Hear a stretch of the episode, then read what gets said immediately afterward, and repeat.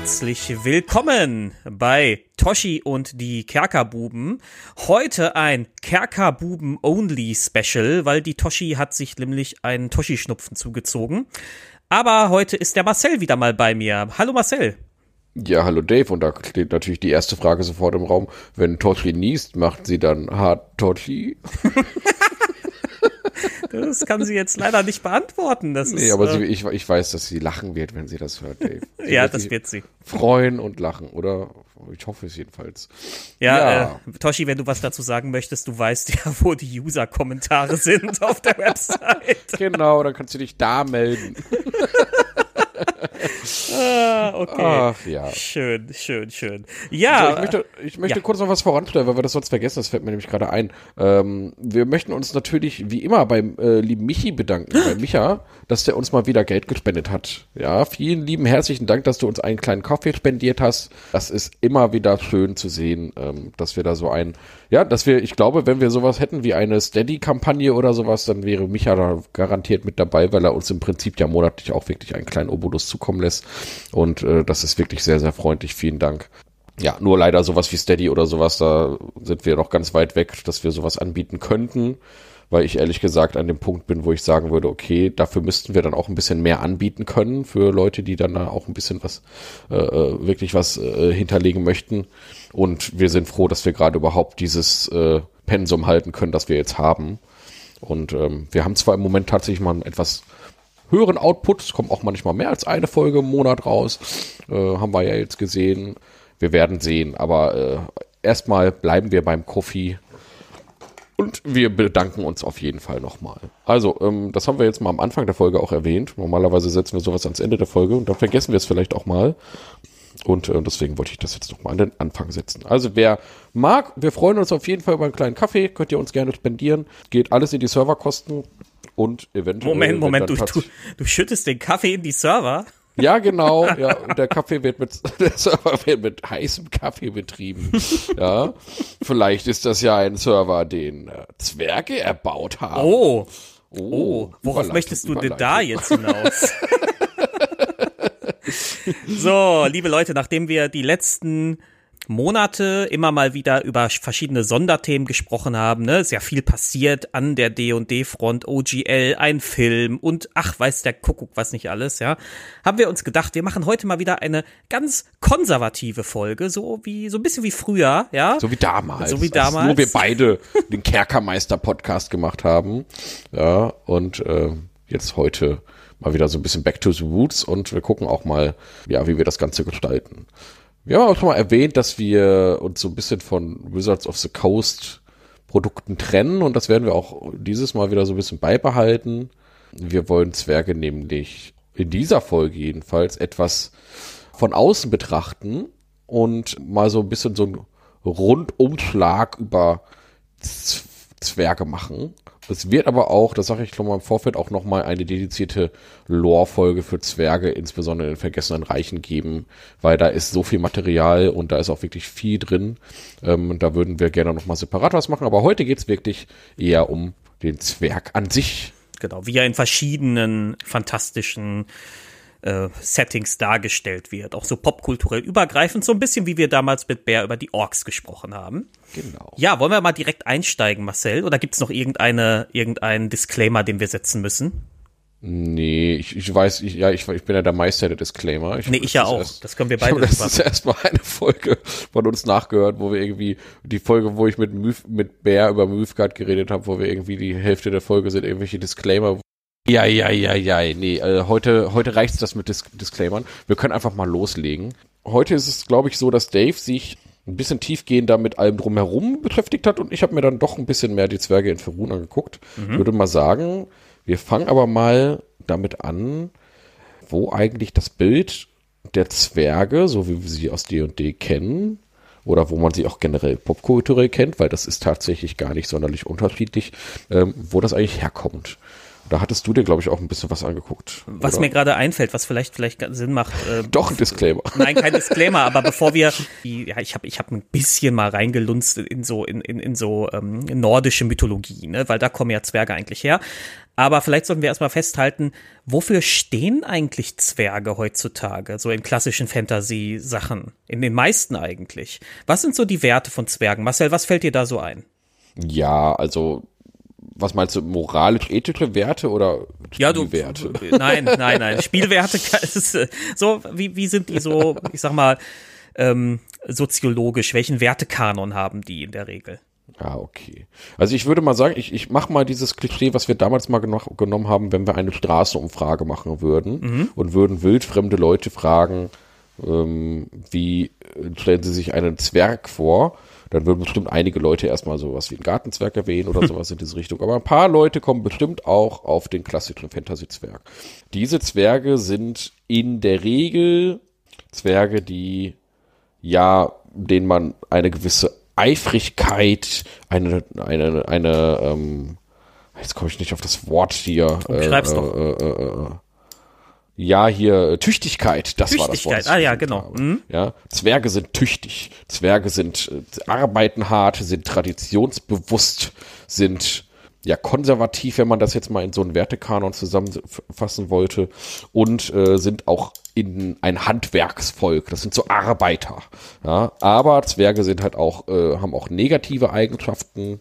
Sie sind gierig, sie schürfen zu tief, sind auch ähm, ja sehr an Technologie und Fortschritt äh, interessiert. Wobei das, Und, je nach, ähm, das ist so einer der Punkte, da werden wir vielleicht gleich noch drauf Fortschritt kommen. ist ein aber Punkt, genau. Genau, je nach Lore kann das nämlich wackeln, ne? Ja. Genau, genau. Aber das sind so ein bisschen so diese, diese Sachen, die einem wahrscheinlich als erstes einfallen, wenn man ähm, von den Werten und Normen von Zwergen redet. Und dann gibt's aber natürlich auch noch so optische Merkmale, die, glaube ich, übereinstimmend immer gleich sind. Und zwar, Zwerge sind halt klein, Zwerge sind stämmig und breit und ähm, insbesondere Fantasy-Zwerge so haben meist dann, wenn sie irgendwie Waffen haben, dann ist es meist eine Axt oder ein Hammer. Ja, und sie haben irgendwie so ein Kettenhemd oder sowas an und einen Hörnerhelm auch. Immer den Hörnerhelm. so. Einfach da, da siehst so du noch den, ja. da siehst du noch die Verbindung zu dieser Wikinger-Mythologie, weißt du? So. Genau, genau. Ja. Also so, so sehen dann so, so Zwerge sehen dann gerne mal so aus. Ja, da gibt es natürlich Variationen und sie können auch mal anders aussehen. Die haben aber vielleicht auch mal keinen Hörnerhelm auf und haben vielleicht auch mal irgendwie ein Kurzschwert statt einer Axt oder so. Aber eigentlich ist das übliche Bild der Zwerg mit der zweihändigen Axt und äh, dem Hörnerhelm und einem grimmigen Gesichtsausdruck. Ach ja, und der Bart natürlich, der Bart ist natürlich ein absolutes äh, Erkennungsmerkmal. Äh, das ist nicht einfach nur ein äh, eine Gesichtsbehaarung, das ist ein Körperteil. Ja, das gehört dazu. So, ja, das wären so die, ja, erstmal diese, diese Bilder, die, glaube ich, jeder von so einem Zwerg hat. Jeder jedenfalls, der so einen gewissen nerdigen Background hat. Wie gesagt, äh, sehr viele Leute werden wahrscheinlich den Gartenzwerg betreiben. Ja. Ja, Den wir jetzt ich, wahrscheinlich, ich, äh, da, da, da könnte man auch mal eine Folge drüber machen und sich mal fragen, wie, wie viel der Gartenzwerg eigentlich mit diesem Fantasy-Zwerg gemein hat. Was ich noch ergänzen möchte zu deinen Ausführungen gerade zu Zwergen, ist noch eine andere Sache, die wichtig ist und die sehr häufig in vielen Fantasy-Lores vorkommt. Zwerge sind sehr familien- bzw. sippengebunden. Also das, da legt man sehr viel Wert auf die eigene Sippe. Also das ist so der Familienstamm, so eine Art Clan vielleicht, ja. Ähm, und und ähm, hat ein bisschen ähm, Aversion gegen die Außenwelt. Manchmal in einigen Darstellungen sogar bis hin zur Xenophobie. Also dass Zwerge sich so richtig abschotten und kein Interesse daran haben, mit irgendwem zu reden, aus der kein anderer, der kein Zwerg ist wenigstens, ja. Genau, und dieses, dieses, also diese Clan- und oder Sippenstrukturen, die spielen auch immer eine Rolle bei Zwergen. Ja, das ähm, werden wir gleich auch noch mal ein bisschen näher an ein paar Beispielen beleuchten. Aber jetzt wollen wir uns doch mal einen ganz groben, ne? also alle, alle Hobbyhistoriker, die jetzt schon aufschreien vor Freude, die muss ich direkt enttäuschen. Es wird nur ein ganz grober Überblick über die mythologische Herkunft der Zwerge oder eine mögliche mythologische Herkunft der Zwerge geben. Ja, Mensch, dabei ist doch der Kerkerbuben-Podcast ein Standardwerk für Historiker. Das müssen wir heute dann ein bisschen, Ich, ich warte, ich warte, ich, zerstören, dieses Bild. Ja. Ich warte auf die E-Mail irgendwann, wo uns ein, ein, ein junger Doktorand fr- fröhlich schreibt, dass er uns in seiner Doktorarbeit zitiert hat. Ja, selbstverständlich, ja. Also ich wundere mich, dass das noch nicht passiert ist. Ja, Ja, ja, okay. ich wundere mich Ja, auch. his ja, historisch würde ja bedeuten, es gab mal welche, es geht eher um Legenden, ne? Also um Sagen aus äh, Genau. historischen. folkloristisch oder so. Also, also nicht, Genau. nicht direkt historisch natürlich, sondern also, aber, ja, also ich glaube, für uns ist allen Ja. klar, dass es nie Zwerge gegeben hat. Ja, ich weiß ja nicht. Also ganz, ganz ehrlich, ich habe mal, und das kommt jetzt eine kleine witzige Anekdote. Ich habe ja mal den 13. Krieger gelesen, ja, so. Also ähm, das äh, kennt man ja eventuell, den Film kennt ja, glaube ich, jeder, der was auf sich hält, kennt vielleicht diesen Film von eine Verfilmung von dem Buch von Michael Crichton. So. Und das Buch von Michael Crichton, der 13. Krieger, der hat seine Bücher immer so ein bisschen geschrieben, dass es auch schon direkt so Drehbücher sind, deswegen wurden ja auch fast alle seine Bücher verfilmt. Und ähm, der hat da drin, der hat das so ein bisschen aufgemacht, als wäre das tatsächlich ein Tagebuch. Also als wäre das wirklich so ein gefundenes Tagebuch dieses, äh, dieses Persers, der da in dem Film so seine, seine Reisen beschreibt. So. Und dann hat der so getan, als hätte es tatsächlich, also dann sind die Wikinger zu so einem Volk der Zwerge gegangen. Und da haben sie, hat der, hat Michael Crichton im Prinzip gesagt, die Wikinger haben also immer ihre Kleinwüchsigen in dieses Dorf geschickt und da ist dann quasi wirklich so ein äh, Zwergendorf gewesen und das waren dann so die Weisen, wo sie dann hingegangen sind, um sich irgendwie Rat zu holen oder sowas. Also das, das wurde halt in dem Buch beschrieben als authentische Vergangenheit. Der hat das immer so dargestellt, als wäre das alles authentisch passiert. Eigentlich ganz spannend, wenn man sich das so durchliest, das hat er ganz nett gemacht. Aber da hatte ich dann, ich habe das gelesen, da war ich jünger, ja. So, also eine ganze ganze Ecke jünger und habe erst mal gar nicht gewusst, dass das komplett fiktiv ist und dachte erst, oh, es gab wirklich echt mal sowas wie ein Zwergenvolk. so, ja, also haben die haben die Wikinger sich quasi, indem sie ihre Klei also alle, die irgendwie kleinwüchsig geboren sind, irgendwie in so einem extra Dorf geschickt haben, haben die da quasi tatsächlich dann den Ursprung äh, der zwergischen äh, äh, ja äh, Folklore oder sowas da gegründet. Ja, ähm, also Nein, hat sich Michael Quine dann ausgedacht. Aber wollte ich nur mal kurz hier so anmerken, ja, falls jemand sagt, hey, Moment, ich habe auch den 13. Krieger gelesen, da steht das aber drin. Nee, das war nur ne? gab's nicht, gab's nicht wirklich. Ja. Ach, schade. Ich hätte ja so einen Kommentar bei uns wirklich gern gelesen. Ne? Ja, hätte ich schon gerne gelesen. Ich finde aber auch die Idee eigentlich ganz interessant, ja. So, also es wäre ja gar nicht so unmöglich, ja. Also dass man, dass die irgendwie, keine Ahnung, wenn kleinwüchsige ähm, Menschen wurden ja immer über die Jahrhunderte immer geboren. Dass die die irgendwie, dass es da irgendwie so ein extra Dorf gibt, wo sie die dann hingeschickt hätten oder sowas. wäre ja möglich oh, gewesen. Oh, oh, oh, so, ne? oh, oh, extra Dorf, wo sie die hingeschickt haben. Das wird nachher noch Thema, sage ich dir jetzt schon. Ähm, Ah, ja, da bin ich mal gespannt. Okay. Aber äh, fangen wir jetzt, bevor wir jetzt uns weiter in herrlichen Anekdoten verlaufen, wir, wir sind ja echt super da drin, werde ich jetzt mal ganz kurz abhandeln, äh, wo diese Idee des Fantasy-Zwerges, den wir heute so kennen, ne, den, den kleinen äh, stämmigen Typen mit Axt und Bart und Hörnerhelm, wo das eigentlich herkommt. Und zwar äh, in der, in der Mythologie in Mittel- und Nordeuropa, ganz besonders eben in den skandinavischen Ländern, da gab es die mythologische Vorstellung eines Zwergenvolkes, das in Svartalfheim gelebt hat. Ich kann dieses Wort ganz schlecht aufsprechen.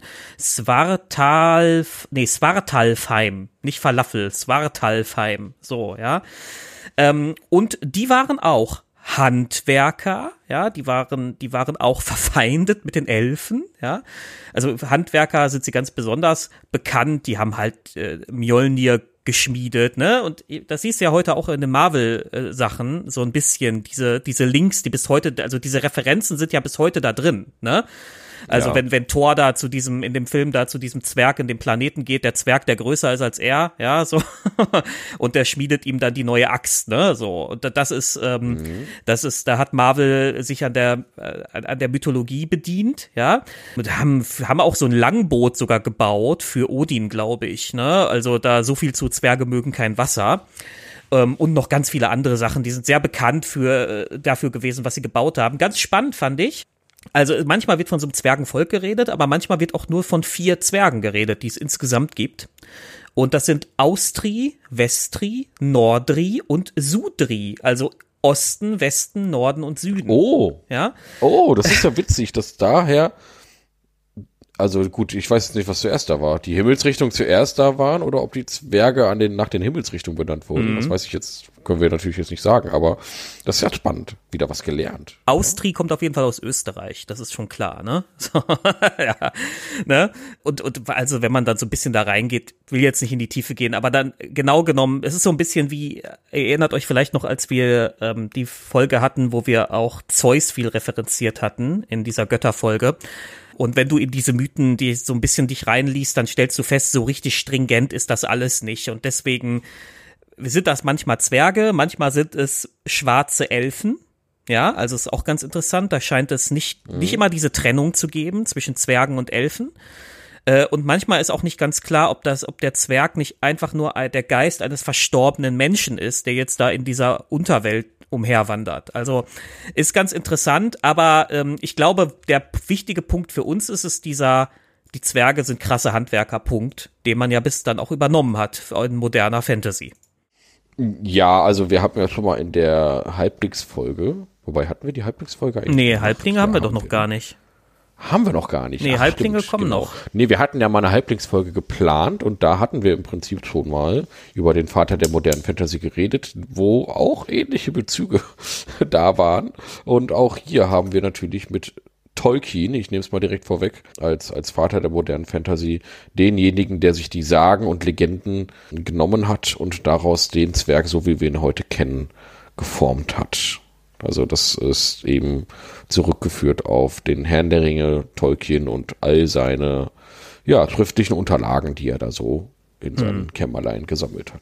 Ja, da kommt auch immer eine ganz, also neben dieser Tatsache, dass Zwerge gute Handwerker sind, gute Baumeister sind und so weiter, ne, äh, kommt da auch immer ein, ein Motiv her, das man auch in ganz vielen modernen Fantasy-Welten findet. Und zwar das Motiv dieser Zwergen, dieses Zwergenvolks, das eigentlich seine Hochzeit schon hinter sich hat und jetzt nur noch das verwaltet, was noch übrig ist. So. Und dann auch sehr konservativ, auch sehr grimmig und bärbeißig das verteidigt, was sie noch haben. Obwohl die größten Städte und Festungen schon lange verfallen sind und so weiter. Genau, diese, dieses Motiv hat sich komplett durchgezogen. Also Zwerge sind immer im Untergrund, sie sind immer versteckt, sie sind in alten Festungen und so düster wie Tolkien es zeichnet, ist es aber natürlich jetzt zum Beispiel, wenn wir jetzt mal die Vergessenen Reiche nehmen, da jetzt nicht.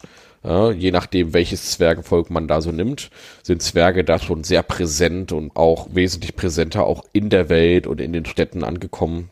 Und ähm, bis auf ein paar Ausnahmen bei einigen Clans, da können wir dann nochmal, äh, insbesondere in der Lore-Folge auch mal, noch mal drauf eingehen. Aber ja, da äh, ist das alles ein bisschen breiter gefächert, aber wie das oft so ist in den Vergessenen Reichen, ist ja sowieso alles möglich.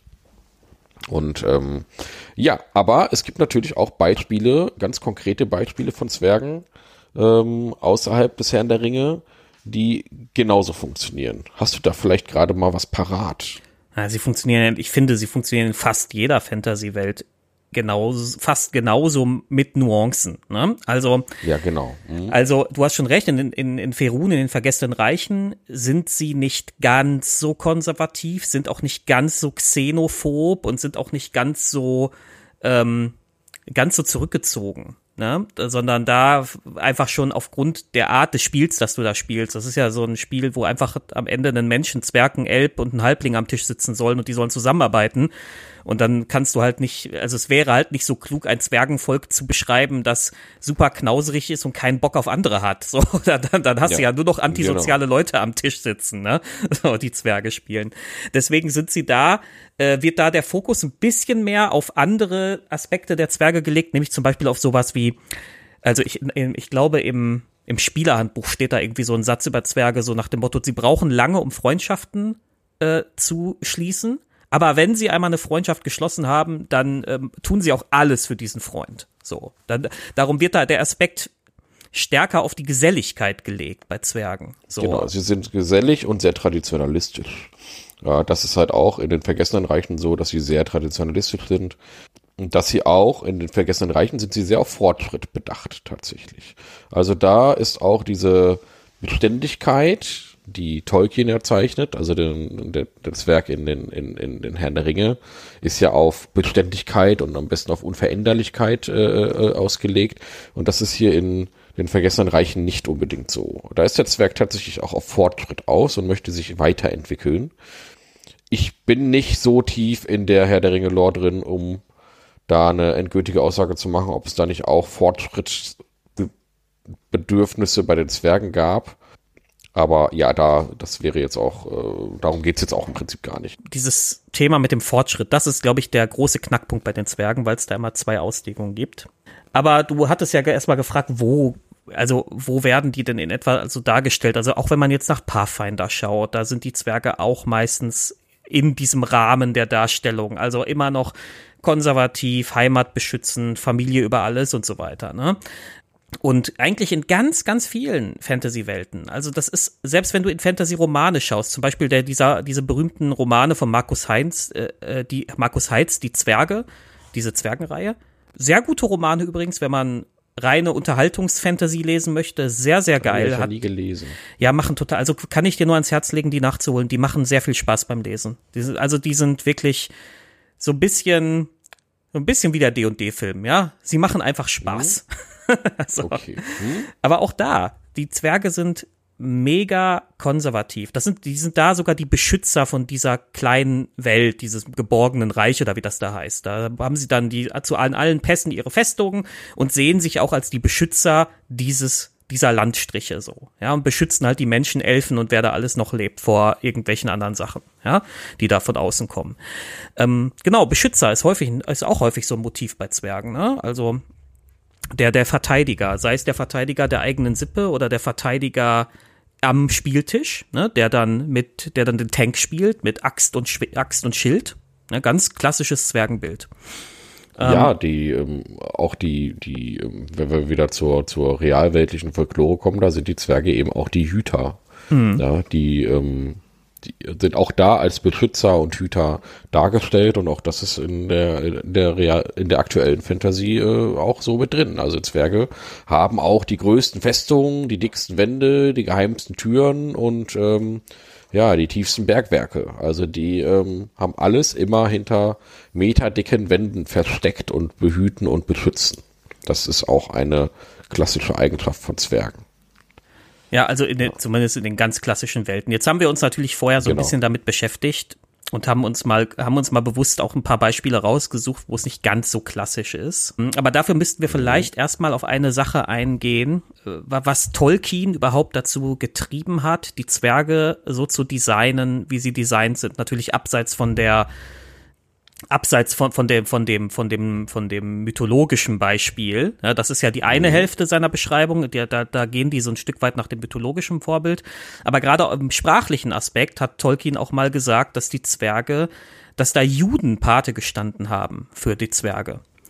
Und ähm, ich gehe jetzt nicht davon aus, dass für Tolkien das ein Antisemist, äh, antisemitischer Akt war, sondern ähm, äh, der, er begründet das nämlich so, dass er sagt, naja, die, seine Zwerge sind halt so ein bisschen so wie Juden in, in der Realität. Also erstmal, sie können irgendwie gut mit Geld umgehen. Achtung, Achtung, das ist schon gefährlich. Oh. Positiver Antisemitismus, ne? Wir haben, ähm, aber sie sind eben auch, und das scheint er dann durchaus wahrgenommen haben, ein Volk, das zwar überall in der Welt irgendwie vorkommt, aber nirgendwo so richtig willkommen ist. Ähm, was er da natürlich ausblendet, ist, dass die Zwerge in Mittelerde nicht, die nicht verfolgt werden. Also außer von Sauron, aber jeder wird von Sauron verfolgt, also von daher zählt das nicht. also, sondern, also die, die Zwerge sind halt kein verfolgtes Volk. Ne? Das, das äh, darf man ruhig heute aus mit modernem Blick nochmal äh, anmerken. Aber im Grunde wollte ich das nur nochmal einwerfen, weil das spielt gleich bei einem anderen Beispiel nochmal eine Rolle, wo wir mal drauf geschaut haben. Warte mal, ich habe hier meine Katze sitzen. So, wir setzen uns anders hin. So, jetzt geht's. Nämlich ähm, besondere Beispiele. Z äh, Zwerge in The Witcher. Da hattest du mich ja gerade noch nachgefragt, tatsächlich am Telefon. Ja, ja, genau. Ich hatte da mal, wir hatten ja gerade noch mal so ein kleines Vorgespräch und da fielen mir diese Zwerge in The Witcher ein. Ich habe die Bücher gelesen, ich habe die Spiele gespielt und trotzdem irgendwie Zwerge sind zwar da, aber die spielen nie eine ernsthaft große Rolle und ähm, die werden einfach zusammengefasst unter dem Sammelbegriff der Anderlinge, Elben, Elfen und Zwerge. Du hast dich noch mal ein bisschen auseinandergesetzt mit den Zwergen in The Witcher. Was hast du denn da herausgefunden? Ja, die werden, die kommen da gar nicht gut weg in The Witcher. Als Zwerge in, in, in den Witcher, in der Witcher-Reihe sind diese Krisenprofiteure. Also nicht alle Zwerge natürlich, aber es stechen ein paar mhm. Zwerge heraus. Das sind dann Bankiers oder Geldverleiher. Und das haben wir auch schon wieder dieses Bild, ne, da drängt sich schon wieder dieses Bild vom, dieses Klischee, dieses antisemitische Klischeebild vom Juden auf, ne? Der irgendwie ja, diese Erzählung. Wobei, wobei, sich ja natürlich einfach etabliert hat, dass Zwerge, dass einfach Zwerge auch einfach gut mit Geld und. Ja, ja, natürlich. Das wird auch, wird in Teilen ja, auch da, da seine man ja auch an den irischen an ja. den irischen Zwerg. Äh, Oder an den Iren selbst. Voll Gold. Ach nee, der Schotte, der, genau. nee, gar nicht wahr, gar nicht wahr, der Schotte ist doch so geizig. Der Schotte ist das mit dem Geld, genau. Ja, ja, und der Ire ist das mit dem Leprochon und dem Regenbogen, mit dem Topf voll Gold. Mhm, mhm, das sind ja dann die irischen Zwerge. ne, aber, aber, ne, also um das so klarzustellen, also da, ich sag mal, das drängt sich da auf. Ich wäre aber trotzdem vorsichtig, da vorschnelle, äh, vorschnell irgendwie jetzt Sapkowski irgendwas zu unterstellen aber auf jeden Fall ist es dieses Bild, des, weil der Zwerg oder weil einige Zwerge, auch da kann das nicht jeder, es gibt da auch so eine Söldnergruppe, auf die Gerald trifft in den Romanen und das sind einfach nur so, so, also so eine Gruppe von Zwergen, so, so, so ja, so Tagelöhner halt, so, so, so, so, so Söldner halt, ne? Also die, das sind, das sind, ja. da ist halt auch nicht jeder Zwerg der reiche Bankkaufmann so, ja, sondern das sind halt alles, auch da gibt's individuelle Darstellungen. Aber wenn jemand wenn jemand aus diesen verfolgten Anderlingen, ne, die ja alle zusammengefasst werden als Anderlinge, in der Witcher-Welt werden ja alle Nichtmenschen verfolgt. So. Also, wenn jemand von diesem verfolgten Volk erfolgreich ist in der Menschenwelt, dann sind es Zwerge, weil sie halt Geschäftsleute sind, Bankiers, Geldverleiher, Händler, Kaufhaus, äh, Kau, äh, nicht, nicht Kaufhaus, ähm, äh, Kaufmänner, ne, solche Leute. Ja, ähm, genau. Vivaldi, die Vivaldi-Bank. Die Vivaldi-Bank, genau. Genau. Mhm. Die haben sich da, die haben sich da ähm, auch auch übrigens hier auch nicht ganz grundlos, dass Vivaldi, dass das so ein kleines bisschen italienisch klingt. Das soll so ein bisschen auch erinnern an diese äh, an italienische Handelshäuser, ja, die die dann ja, irgendwie im Händler genau, sowas, ne? Ne? genau. Mhm. Aber ja, also da also nur wenn, dann ist es halt der Zwerg, weil der Zwerg kann mit Geld umgehen. So und und alle ja. anderen sind halt, ne, die Elfen leben komplett in, wenn sie in Menschen, im Menschenterritorium leben, leben sie komplett in Armut, in irgendwelchen Slums. Die, die Halblinge äh, sind dann meistens irgendwelche Bauern, die dann froh, die dann, die dann halt, äh, halt nur so halbwegs in Ruhe gelassen werden, weil sie mit ihrem Getreide da die Leute versorgen. Ähm, und das ist alles so. Und die einzigen, die so, die sich so einen Platz sozusagen, aber auch nur den zweiten Platz, aber wenigstens einen Platz in der menschlichen Gesellschaft äh, machen konnten, sind die zwergischen äh, Händler. Ja, noch nicht mal alle Zwerge, sondern nur die zwergischen Händler und Kaufleute. Das ist zum Beispiel, finde ich, ein relativ besonderes Bild. Das weicht ja auch ab von dem klassischen Zwerg. Da ist er ja auch gar nicht so seine Sippe und sein Reich und sein Land oder seine, seine Festung, was auch immer, verteidigend, ne? sondern lässt sich ja, ja auf dieses, auf diese neue Welt ein, die die Menschen da gerade schaffen. Ja, wobei solche Zwerge haben wir halt auch in den Vergessenen Reichen. Das sind dann mhm. halt die Goldzwerge, die man dann auch in den Städten findet, die dann da äh, regen Handel betreiben. Aber in den Vergessenen Reichen findet man halt wirklich, wie, wie, wie wir das mittlerweile auch bei dir und dir kennengelernt haben, ähm, wenn es irgendeine Variante von irgendeinem Volk gibt in irgendeiner Mythologie oder so, dann findet man sie auch in den Vergessenen Reichen. Also die Zwerge gibt es da wie in allen Farben und Formen und Varianten und verschiedensten Kombinationen. Das ist dann eben nicht so wie bei Witcher, wo das halt entweder sind sie in den Slums oder sie sind halt eben erfolgreich im Bankwesen und äh, im Handelswesen und auch das sind da auch wirklich nur die wenigsten Zwerge. Also die meisten sind da ja trotzdem in irgendwelchen, sind ja leben ja trotzdem in Armut. Also das sind ja dann auch nur die paar, paar wenigen, die es geschafft haben.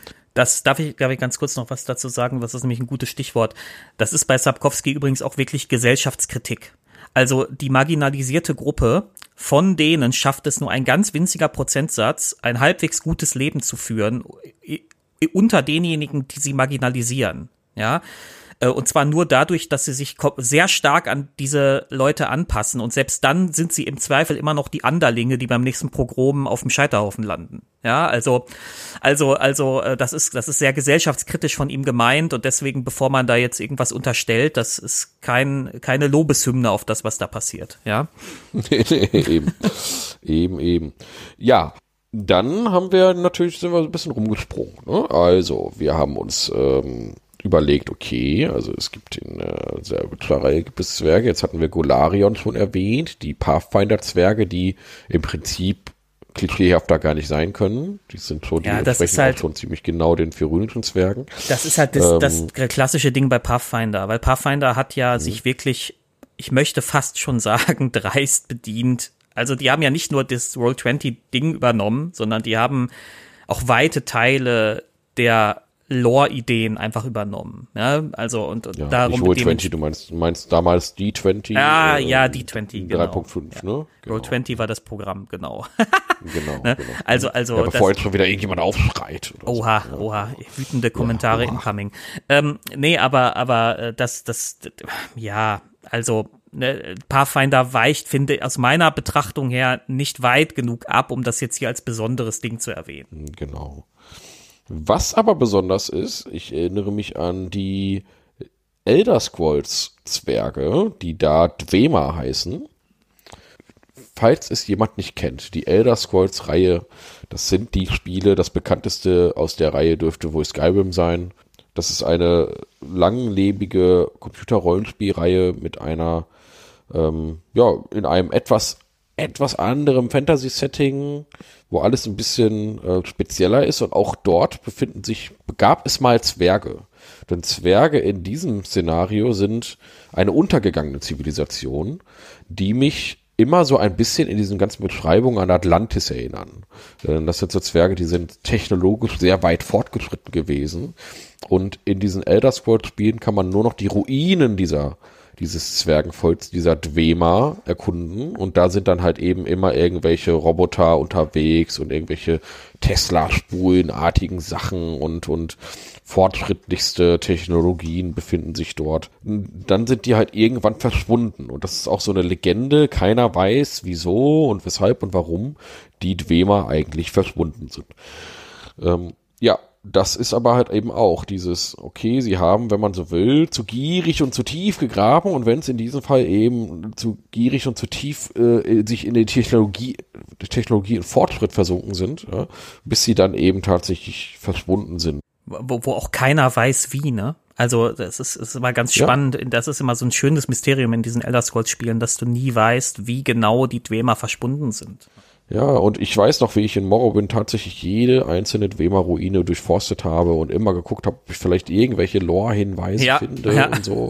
Ja, man hat sie natürlich nie gefunden, das ist ja schon ein bisschen unbefriedigend.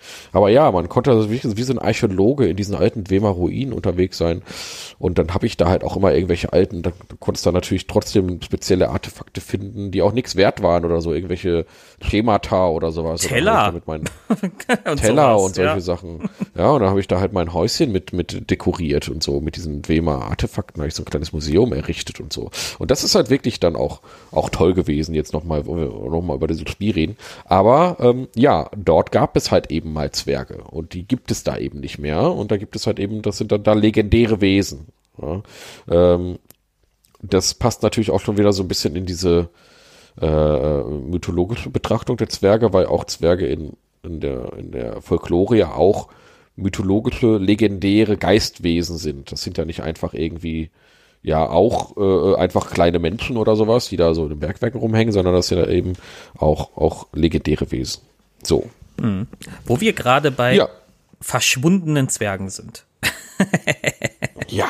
Du hast ja am Anfang so schön gesagt, oder äh, dieses etwas ähm, äh, aus heutiger Sicht ähm, etwas, äh, ich sag mal, erschreckende Konzept äh, gemacht, dass, dass da irgendwie man alle, alle kleinwüchsigen Menschen in so ein Dorf sperrt, ne? So, und dann, mhm. da leben halt die Zwerge, so nach dem Motto.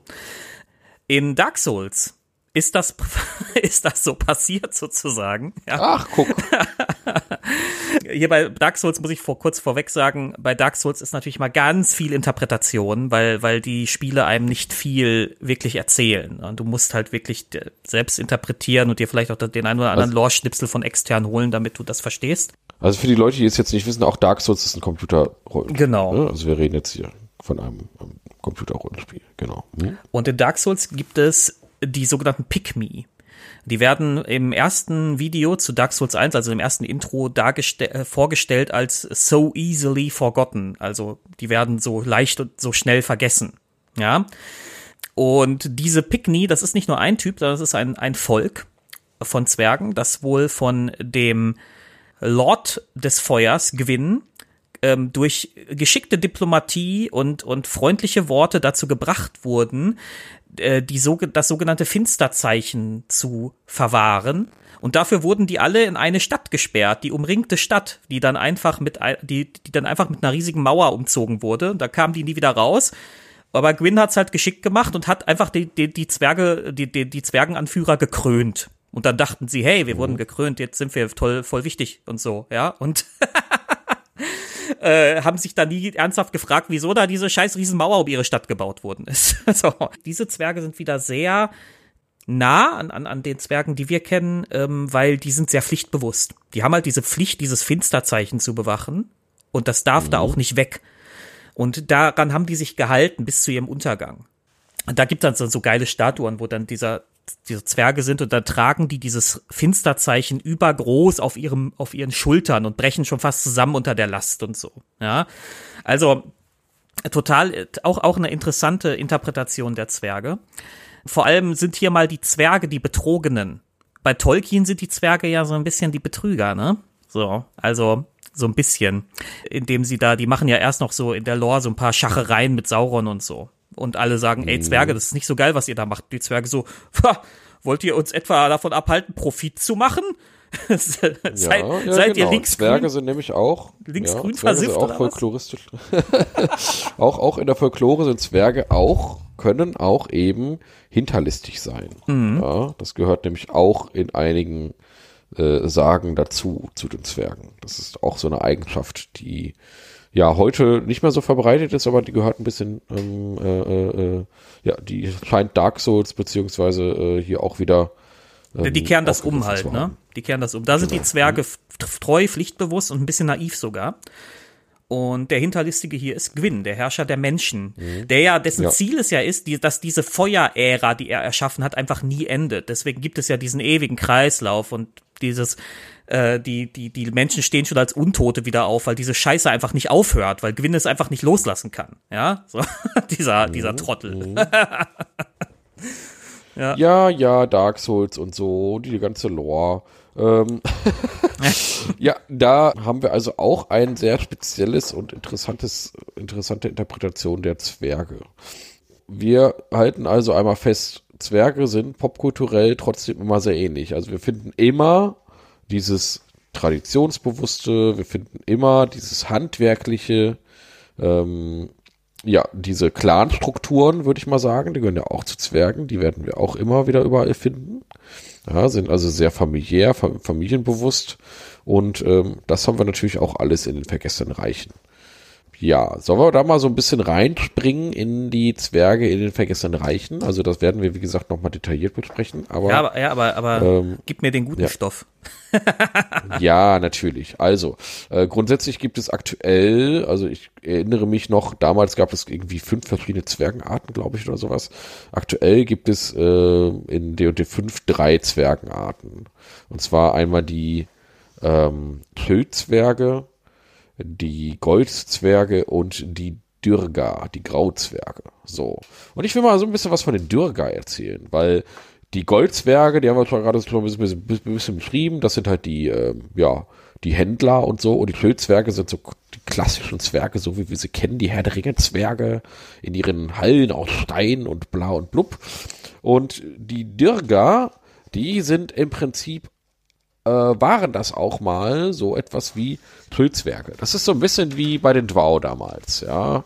Und zwar ist es ganz witzig. Die Zwerge wurden ja geschaffen von Moradin. dem Allvater, ja, so ein bisschen wie Odin, mm. ja, mhm. Moradin, Odin. Ja, es klingt auch, ähnlich, ne? ne? genau, genau. Und ähm, Moradin hat die Zwerge ähm, hat irgendwie Urzwerge gebastelt, ja, hat er da geschmiedet, hat er die Zwerge irgendwie, ja, in dieser Mythologie.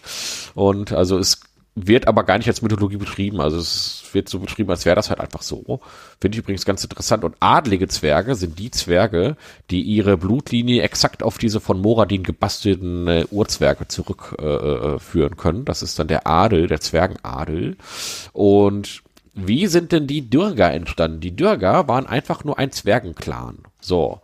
Und die haben aber zu gierig und zu tief gegraben. Wie immer. Zu tief zieht sich immer ganz gut ganz gut durch. Aber warum haben die eigentlich zu gierig und zu tief gegraben? Ganz einfach. Also die haben halt gebuddelt und gebuddelt, ja, und sind halt eben immer gieriger und immer tiefer, ja, und äh, haben dann halt eben, äh, äh ja, wussten schon selber nicht, warum sie eigentlich jetzt hier so durchdrehen und graben und graben und graben und ähm, nur die Stärksten sind da durchgekommen, weil die halt auch wirklich, da sind sehr, sehr viele bei gestorben und die sind quasi haben sich an den Leichen vorbeigebuddelt und haben tiefer gegraben. Und dann sind also nur die Stärksten irgendwann in eine riesige Kammer gekommen. Und was war da? Ja, ist ja klar, ein riesiges Ältesten hier in der Gedankenkinder, das diese Gier dieser Zwerge angetrieben hat. Und hat die, dann haben die, dann haben die Gedankenkinder erstmal Jahr, jahrhundertelang diese, diese, diesen Clan der Dürger versklavt. Ja, so. Und, ähm, Jetzt ist es aber so, dass die Oberflächenzwerge ja die ganze Zeit gedacht haben, ja toll hier diese Dürger, ja das kann ja wohl gar nicht wahr sein, diese gierigen, ja, sehen Sie euch mal, die haben sogar die Moradin-Tempel, Moradin-Schreine einfach äh, zurückgelassen, ja, also mit dem wollen wir ja gar nichts mehr zu tun haben. Und dann wurden die Dürger, die, wurde dieser Dürger-Clan äh, zu so einer Art, ähm, ne, Kinderschreck, so, hä, ne? Schreckt mhm. euch schon an, sonst werdet ihr auch so gierig wie die Dürger und Ganz, so, und dann äh, verschwindet ihr einfach. Nur, nur ein kurzer ja? Einwurf. Ich bin da nicht mehr ja? tief genug drin, das ist zu lange her, dass ich die Romane gelesen habe, aber das ist tatsächlich in mhm. diesen Die Zwerge-Romanen ganz, ganz ähnlich. Also keine Gedankenschinder, aber da gibt es auch diesen einen mhm. Clan, der diese Werte der Zwerge so heftig verraten hat, dass der jetzt so der Kinderschreck ist und und, und ja, alle, genau. ja und, und noch auch so mythisch. Man glaubt auch gar nicht mehr, dass die wirklich existieren und so. Ja, so. ja, ja, genau. Und dann haben die Dürger es natürlich irgendwann geschafft, sich zu befreien oder der Führung eines besonderen Superdürger. Ich habe den Namen leider jetzt gerade nicht verraten. Äh, ist jetzt auch gar nicht relevant, kommt irgendwann noch mal in der Lore-Folge. Ähm, und dann ist der wieder hochgekommen. So, dann hat der gesagt, so, wir sind wieder da übrigens. Ne? Wir haben hier ähm, äh, war voll schlimm und so. Wir waren Jahrhunderte unter der Herrschaft der Gedankenklinder und die anderen haben gesagt, ja, was ist das denn für Quatsch? Das glauben wir euch überhaupt nicht. Ab, husch, husch mit euch wieder ins Unterreich. Ja, ihr seid ja voll schlimm hier. Habt Moradin verraten und so. Ja, haben die Dürger äh, halt dann gemerkt, okay, das sind ja alles Arschlöcher da oben. Ja, und seitdem herrscht ein ewiger Krieg zwischen äh, Grauzwergen und, und ähm, allen anderen Zwergenarten.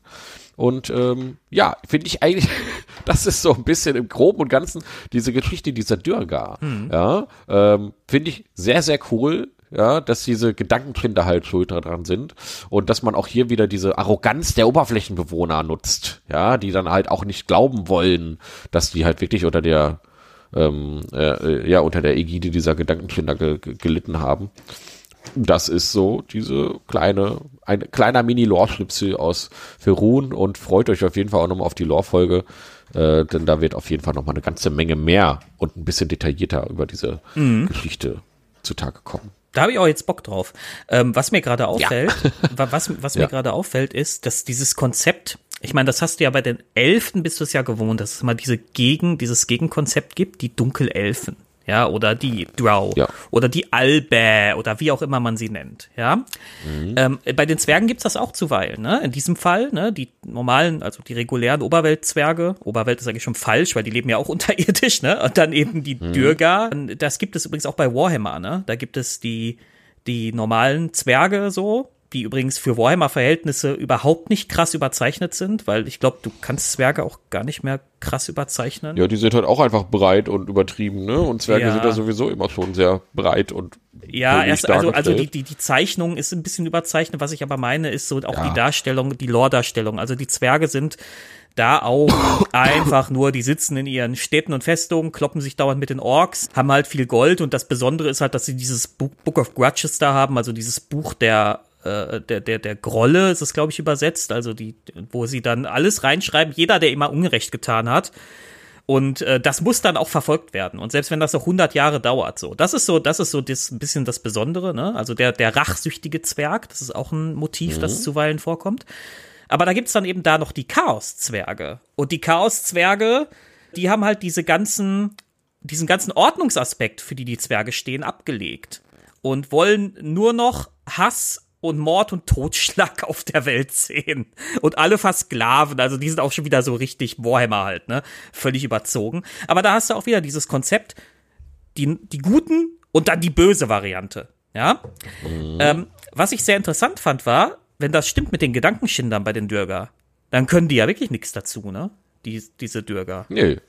Die können ja nichts für. Die wollten ja auch wieder an die Oberfläche. Mhm. Die wollten wieder zurück zu ihren Brüdern so. Ja, das ist genau wie bei den Drow damals so ein bisschen. Äh, wobei ich glaube, die wollten sich nicht wieder vereinen mit ihren Elben, äh, äh Elfenbrüdern. Äh, Aber auch da, äh, das ist halt eben so ein gegenseitiges, äh, sich gegenseitig verstoßen.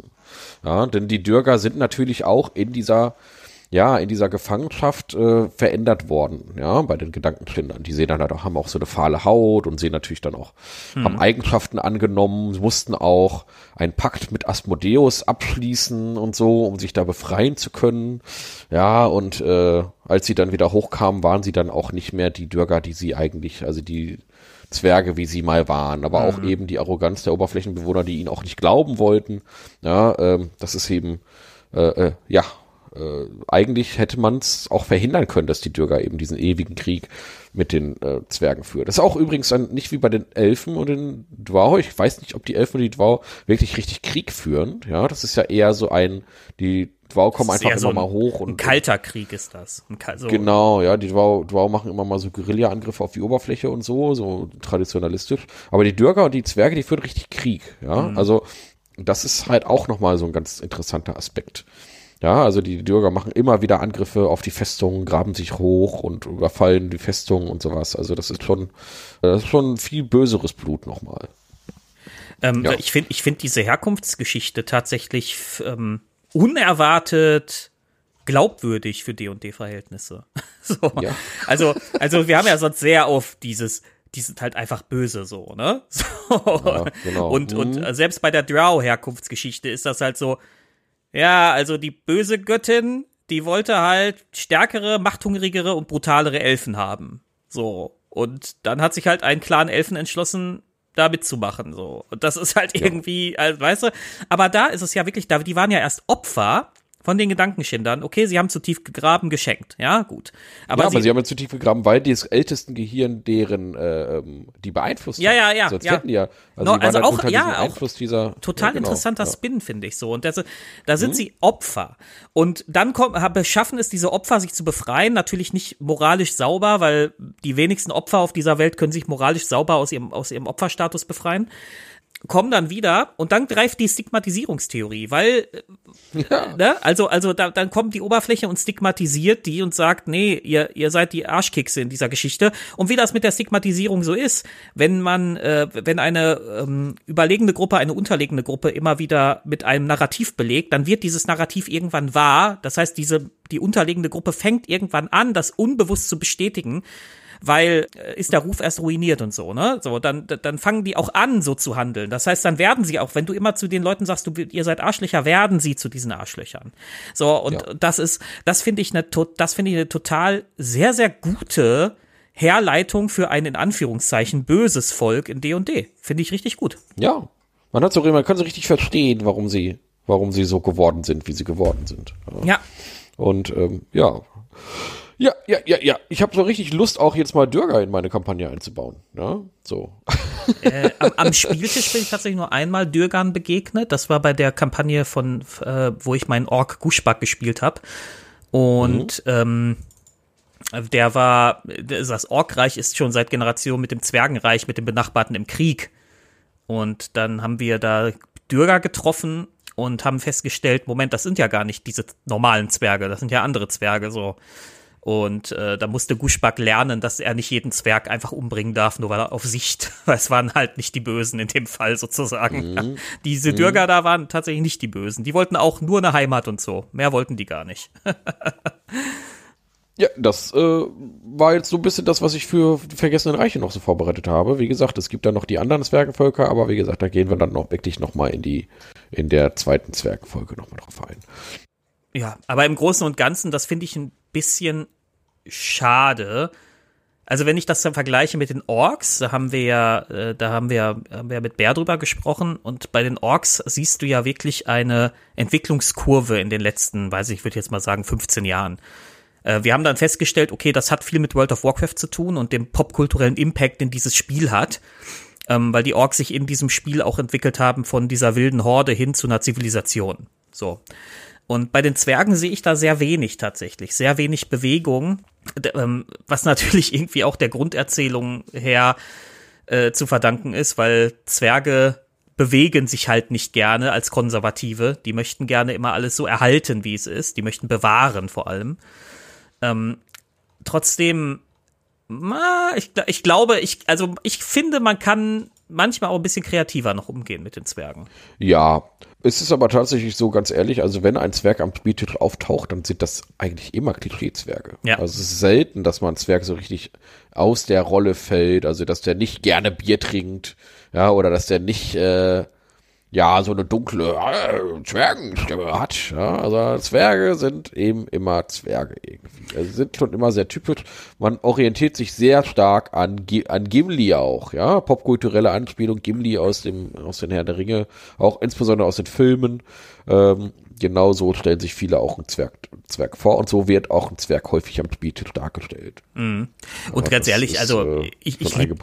Ich lieb das aber auch so. Also ich mag ja, ich mag die Zwerge auch genau auch. so. Ja, ja der genau. so ein bisschen grummelig ist, aber irgendwie auch freundlich, der der seine Axt parat hat und sein sein Bierkrug und immer mal einen grantigen Spruch auf Lager hat. Ich, ich, ich mag die. Ich mag das total gerne. Also, also ich will das auch nicht abschaffen. Ich sage nur, es darf auch mal, es darf auch das ein oder andere Mal äh, bei den Zwergen eine Entwicklung stattfinden, die über ein, wir erobern jetzt Mithrilhalle zurück hinausgeht. Äh, das, da, da darf es auch mal andere Auslegungen geben, ein bisschen gewagter. Ich meine, ich, so viel ich ja zu kritisieren hatte an dieser Ringe der Macht-Serie, ne? Aber die hatte ein paar sehr spannende Szenen, äh, Dialogszenen zwischen Balin und seinem Vater. Und ähm, da sitzt Balin da und Balin steht. Also, also ganz kurz, ne? Also für die Leute, die die Serie noch nicht gesehen haben, eine kurze kleine Spoilerwarnung jetzt, ne? Jetzt kommt nur ein mm. bisschen stimmt, was stimmt, aus der stimmt. Äh, also jetzt, jetzt, werden wir mal so die nächsten, ich sag mal drei Minuten kurz über die Herr der Ringe Serie reden. Ja, also also so. ba also Balin äh, hat einen hat einen Konflikt mit seinem Vater. Ähm, also Balin ist der Prinz da und der Vater ist demnach natürlich der König. Äh, Balin hat äh, irgendwie Leute von Balin haben dieses Mithril gefunden. Das ist da wohl noch dieser Erzählung in der Serie. Ich bin nicht tief genug in der Tolkien-Lore, um zu wissen, wie wie weit das stimmt, aber in dieser Erzählung in der Serie ist das ein neues Metall für die Zwerge. Und die haben natürlich sofort erkannt, dieses Metall stabiler als Eisen, leichter als Eisen, einfach in allem überlegen. Ja, geil, ja, äh, damit, was, was du damit alles wirst bauen und können. Und magisch auch und so, ne? Ja. Also es ist ja, äh, hat ganz viele Eigenschaften. Genau. Und, und, und, und Balin will dieses Eisen abbauen, also dieses, dieses Mithril abbauen und ähm, ist dann im Streit ständig mit seinem Vater, der ihm das verbieten will, weil der Vater sagt, das ist ganz gefährlich, da unten das abzubauen. Und meine Sippe ist mir zu wichtig. Ich möchte meine Bergarbeiter da unten nicht opfern müssen. Während ähm, Balin sagt, naja, also wir, auch wir müssen uns irgendwann mal dem Fortschritt hier verschreiben. Wir müssen auch mal gucken, dass wir vorankommen. Stell dir vor, wie viel, wie, wie, wie beliebt wir werden bei den anderen Völkern, welchen, welchen unglaublichen äh, Reichtum wir mit diesem, mit, mit Produkten aus diesem Zeug, äh, aus diesem Material haben könnten. Ja. Ähm, ja. Und da müssen wir halt, wo gehobelt wird, da fallen halt Späne. Da muss man halt auch mal was opfern. Und da siehst du, das finde ich, das fand ich insofern interessant, weil das ist ein Konflikt, der bei Zwergen eigentlich sehr gut möglich ist, der aber selten abgebildet wird. Also einmal ja. ein, ich sag mal, nehmen wir Balin vorsichtig als progressiv, der einen Fortschritt möchte für sein Volk. Und dann hast du den Vater konservativ, der sein, der das Erreichte, was bis jetzt erreicht wurde, einfach bewahren will. Ja, und auch gleichzeitig wieder diese Jung- und Alt-Achse, ja, der Junge und der Alte. Und das fehlt mir manchmal bei Zwergen. Äh, warum, warum gibt es so selten in diesen klassischen Zwergenclans diese progressive Bewegung, die sagt so, hey Leute, wir müssen hier mal raus aus unseren alten, verkrusteten Clanstrukturen, die alten weißen nicht die alten weißen Männer, sondern die alten weißen Bärte, die geben uns alles vor, ja. So, wir wollen hier jetzt auch mal, und warum entwickeln wir jetzt nicht endlich die laserdruckbetriebene Zauberdampfmaschine? Ja, so. ja, so. Ja. Ja, die gibt's natürlich in Arcanum. Ja, da haben die Zwerge die erfunden. Ja, in Eberron vielleicht. Wirklich keinen Fall. in Eberron. Ja, da, äh, ich erinnere mich an Bär, der uns schon gemahnt hat, dass wir doch jetzt endlich mal eine Eberron-Folge machen müssen. Genau. Denn ich habe immer noch gar keine Ahnung von Eberron. ich habe auch keine. Also wäre auch noch mal interessant gewesen. Eberron-Zwerge. Ich habe gar keine Ahnung davon. Ich habe da, ich habe da auf jeden Fall Bock so drauf, weil Eberron habe ich ja schon mal gesagt, habe ich immer mal beschielt so von der Seite, aber ich habe es nie gespielt. Und ich glaube, also ich glaube, ja. das müssen wir auch bei Zeit mal nachholen tatsächlich, dass wir mal ja, mit Bär darüber sprechen. Da kann er uns. Wir haben ja schon gesagt, wir wollen uns noch mal Third-Party-Content angucken, aber Eberron ist ja eigentlich auch wieder WOTC. Ne? Eigentlich müssen wir sagen, hm, mal gucken. Nein, wir gucken uns ja auch mal WOTC-Content weiterhin an. Haben wir auch nicht komplett ausgeschlossen. Insbesondere, weil von Eberron, glaube ich, jetzt auch in nächster Zeit so viel Neues nicht kommen wird. Das Ding ist da und ähm, da wird sich, glaube ich, das wird nicht gerade erweitert werden, dass, dass der, der Content, der da ist. Ähm, aber ja, als nächstes steht ja eigentlich mal endlich mal Golarion an, ne? wenn wir schon mal kurz da abschweifen, äh, darüber reden, äh, was noch so kommt. Ähm, ich glaube, wir wollen ja jetzt endlich mal dieses Pathfinder-Universum ja. äh, uns noch mal ein bisschen angucken und generell mal so ein bisschen Third-Party-Content. Ich glaube aber, das ist heute eine etwas kürzere Folge. Naja, ähm, eine Stunde haben wir jetzt. Also eine Stunde haben wir jetzt. Ja, genau. Ähm, denn wir haben uns jetzt mal so wirklich so ein bisschen metathematisch mit Zwergen auseinandergesetzt. Wir kommen zu dem Schluss, ähm, ich würde sagen, wir kommen schon zu dem Schluss, dass Zwerge im Vergleich zu sehr viel anderen Völkern, die man so kennt, die auch aus Herr der Ringe übernommen wurden und so, auch am ja, am starrsten sind. Ja, sind ja. schon sehr nahe auch an der Vorlage und auch sehr nahe tatsächlich sogar an der folkloristischen Vorlage. Ähm, Zwerge sind immer recht ähnlich, auch in vielen anderen Welten. Und man muss schon immer so ein bisschen suchen, bis man mal ein paar besondere Ausnahmen findet. Wir haben heute explizit ein bisschen danach gesucht. Und ähm, aber in den meisten Welten sind Zwerge eben genauso, wie man sie sich vorstellt. Die sind schon immer sehr klassisch. Auch in vielen Büchern und Romanen natürlich auch, wie zum Beispiel im äh, Die Zwerge-Roman, den du ja jetzt nochmal explizit, ähm, ja, äh, äh, empfohlen hast. Und man darf natürlich auch nie vergessen die Märchenzwerge, ne? So oh, Grimms Märchen stimmt. hier, die sieben, sieben Zwerge, die haben wir gar nicht erwähnt. Das ja. stimmt, ja. ja. So. Aber das, ja, genau. aber ja gut, jetzt habe ich mich gar nicht in Märchen reingelesen. Stimmt. Ähm, Nee, da, da müsste mich, müsste ich nochmal reingucken, bevor ich da jetzt irgendwas auf ungesundem Halbwissen nee, aber, ach, aber, aber, aber, äh, das wäre jetzt auch noch das, was vielleicht in so einer Straßenumfrage kommen würde, die sieben Zwerge von Schneewittchen. Ja, das wäre auch nochmal so ein Ding, was wahrscheinlich viele Leute als erstes erwähnen würden. Ja, diese, ähm, ja, Bergleute einfach, ne, die da so im Wald leben und dann Schneewittchen aufnehmen. Da ist ja auch keine tiefe Lore hinter, das sind halt einfach diese sieben Zwerge. Ja. Die gibt's da auch. Ja.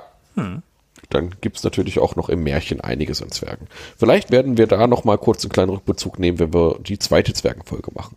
Wir müssen ja auch noch mal eine Menschenfolge machen, wo wir uns mit der Lore mit der Menschen noch mal auseinandersetzen. Genau. Ja, genau. Generell, ja. Gut. Es ist ja wieder, es ist ja jetzt erstmal auch wieder ein bisschen ruhiger um, um die, hoffentlich, um die dramatischen Meldungen rund um Wizards of the Coast. Vielleicht haben ja, wir ja, ich, vielleicht haben wir ja Glück und können einfach mal wieder hier genau zum Alltagsbetrieb. Die, die Direct ist ja jetzt auch vorbei, ja, jetzt weiß man für ein Jahr wieder, was für Content kommt, ja. Ähm, war eine sehr schöne Folge mit dir und Bär, habe ich sehr gerne gehört. Und ja, wir werden jetzt demnächst den D&D-Film nochmal gucken, tatsächlich, ja. In zwei Tagen bei Aufnahme dieser Folge sind wir nochmal drin. Ja. ja. Und freuen uns äh, auf ein paar tolle Szenen, dass wir die nochmal sehen dürfen. Ich freue mich schon. Ich freue mich auch schon. Ja. das erste Mal seit meiner Jugend, dass ich einen Film zum zweiten direkt nochmal noch, äh, direkt noch mal sehen will. Das ist wirklich ja. bei mir auch lange her. Wirklich bei mir auch sehr lange her. Also, ja. also es gibt so Filme, die wiederhole ich immer mal wieder regelmäßig, weil ich sie so gut finde, wie zum Beispiel Interstellar oder so. Ne? Ähm, mhm. den, den, den schaue ich so einmal im Jahr oder so. Aber dass ich aber ich käme halt nicht auf die Idee, den äh, in wenigen Tagen hintereinander zu gucken. Ja, das stimmt. Ich gucke viele Filme eher aus Nostalgiegründen häufig nochmal. So viele ältere Sachen gucke ich immer wieder mal so Jahre später dann einfach nochmal, um zu gucken, wie wirkt es denn jetzt. Ja. Aber gut, okay. Ähm, ich würde aber sagen, bevor wir jetzt hier zu sehr abschweifen, wir kommen mal so langsam zum Ende. Oder wir kommen jetzt einfach mal ganz gezielt zum Ende. Denkt Ähm. an unseren Kofi-Account, ja. Ähm, Ja, denkt vor allem aber auch, es geht gar nicht, geht ja nicht nur um Kofi, es geht einfach darum, denkt dran, uns bei Spotify ähm, und bei Apple äh, einfach zu bewerten, denn da ist immer noch nicht so viel los mit Bewertungen. Ja, die Bewertungen sind ja ganz wichtig für die Sichtbarkeit und so, wobei wir uns gar nicht beschweren dürfen. Also wir sind sehr zufrieden mit den Abrufzahlen und Ja. empfehlt uns trotzdem gerne weiter und ähm, gebt uns Sterne und so und äh, bewertet uns und vor allem kommentiert und diskutiert mit uns äh, überall, wo es Kerkermeister gibt, ja, bei Twitter, auf unserer Homepage. Also wir freuen uns da und wir gehen auch immer sehr gerne auf alles ein. Und wenn ihr mal Wünsche für eine Folge habt, die könnt ihr auch immer äußern. Also da seid ihr immer äh, herzlich willkommen. Genau. vielen Generell. Dank für die Aufmerksamkeit. ja, vielen Dank für die Aufmerksamkeit. Bleibt alle gesund und kauft Toshis Shop leer mit Knut. Ja, wie immer. Bis dann. Tschüss. Ciao.